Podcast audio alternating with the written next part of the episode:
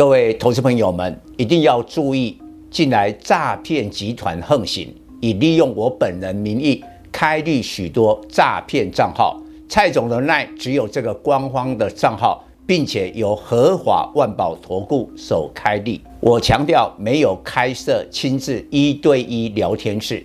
没有技术班教学，没有互委托下单，没有港股、美股及任何衍生性金融商品交易。近年来也没有出书准备。只要看到任何利用蔡总肖像开立的粉丝团，要求做出上述的行为，就是诈骗集团。粉丝们看到一定要帮我们检举，共同抵制。感谢大家。各位投资朋友，大家好，我是蔡明彰。今天主题：类股轮动讯号出现，半导体跌深股涨到记忆体。十一月以来，台股势如破竹，迄今大涨一千六百点，涨幅高达十二趴，接连攻上季线、半年线，重大缓压。主要利多美国 CPI、PPI 第一期的通膨舒缓。股神巴菲特抄底台积电，为台股注入强心针。实际是今年台股跌太深，突如其来的利多使法人散户措手不及，手上持股部位偏低，台股因而急速反弹。今年台股最大卖压来自外资，十一月外资虽买超台股一千三百九十亿元。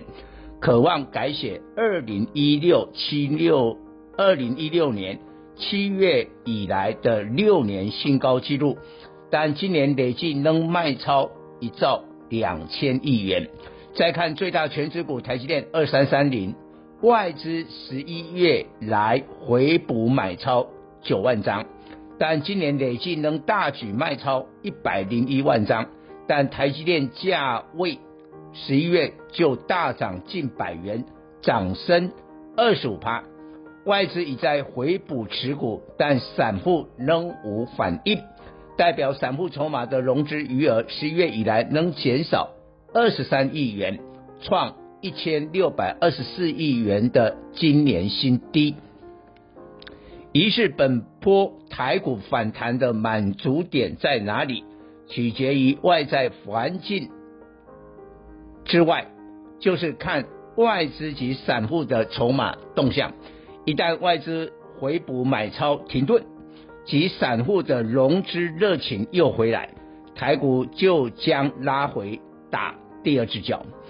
这波台股呈现马不停蹄的 V 型反转，于是股价上涨的空间放大，相对反弹的时间就会压缩。毕竟现在并不是多头市场，不太可能股价同时大涨又时间拉长，时间有一定的限制。十二月十三日公布十一月 CPI，十二月十四日今年最后一次 FOMC，十二月中旬要提防本波反弹时间的结束，而十二月上旬公布的非农就业报告，说不定就提前出现变数。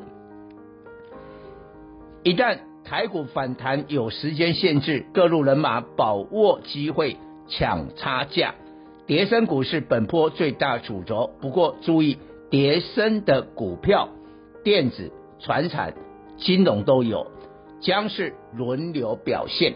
因此，抢跌深股价差的风险在于捉鳖走，捉龟走鳖，以。这波先从半导体跌升股率先反弹，周三利基型记忆体的金豪科三零零六涨停，带动记忆体族群的威刚三二六零、群联八二九九大涨。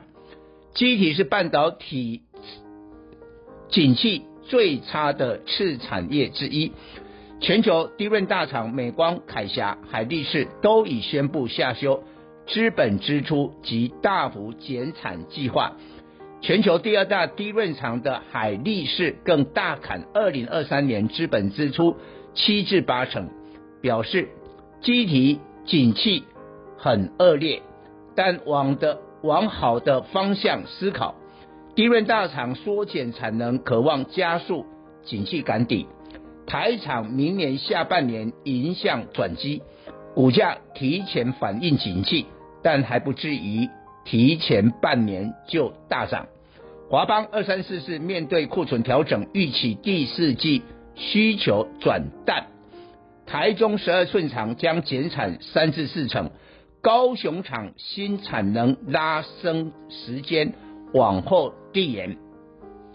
华邦表示，明年上半年库存去化告一段落，明年下半年市场需求将浮现。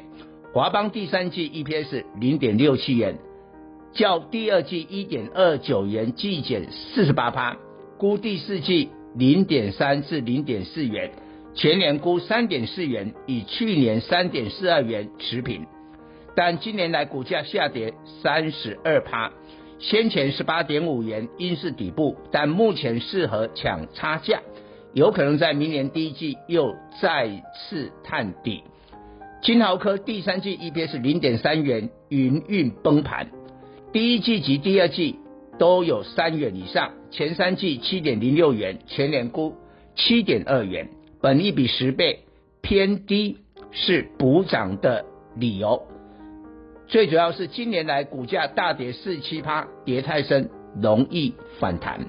当半导体跌深，可轮到低位暗示半导体反弹将出现压力，资金将转向其他跌深电子或传产，这是大盘攻上一四五六零点半年线后的合理现象，资金移转需要外在的消息变化。即将发布的英伟达财报要留意，英伟达的晶片应用在高端 PC 产业，主要是游戏产品。然而，大多数的大型游戏公司都表示今年销售额疲软及前景黯淡。英伟达的另一个利空是显卡需求下降。随着加密货币的持续恶化，英伟达的收入将减少。英伟达本波低点以来反弹五十三趴，但今年仍下跌四十五趴。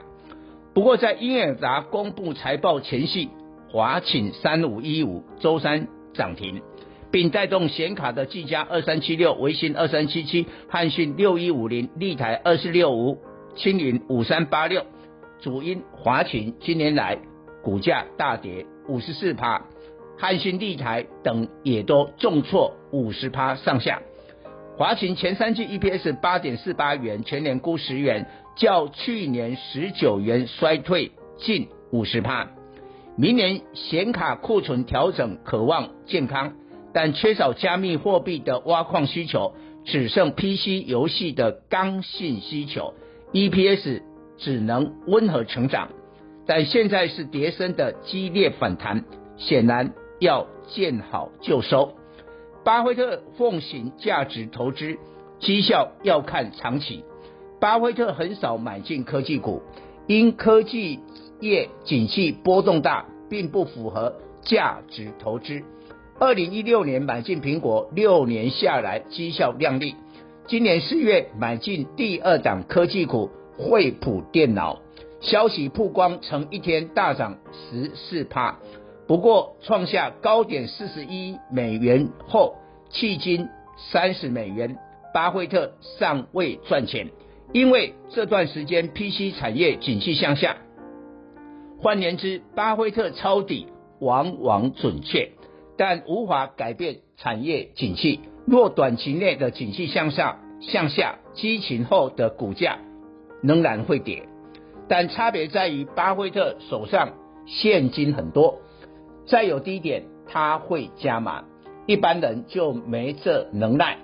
结论：巴菲特买第三档科技股台积电，长期绩效应会复制苹果，但短期绩效有可能是惠普模式，因为全球半导体景气向下，尤其要小心台积电概念股。利多追高适可而止，一者巴菲特没有买其他的半导体，再者景气向下，无法联动台积电。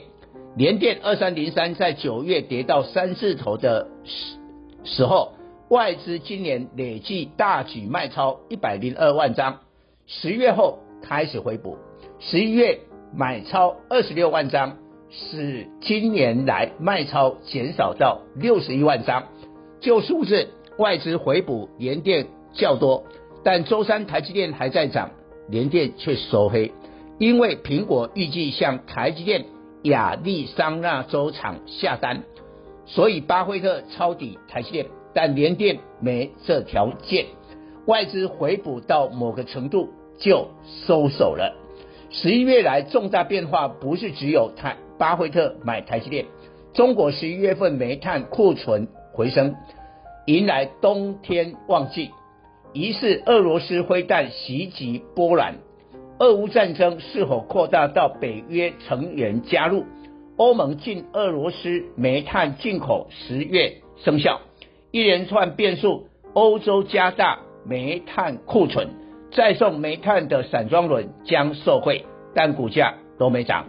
台股四十八、四十三趴资金在半导体，一旦半导体过热整理，散装轮就有机会了。以上报告。本公司与所推荐分析之个别有价证券无不当之财务利益关系。本节目资料仅供参考，投资人应独立判断、审慎评估并自负投资风险。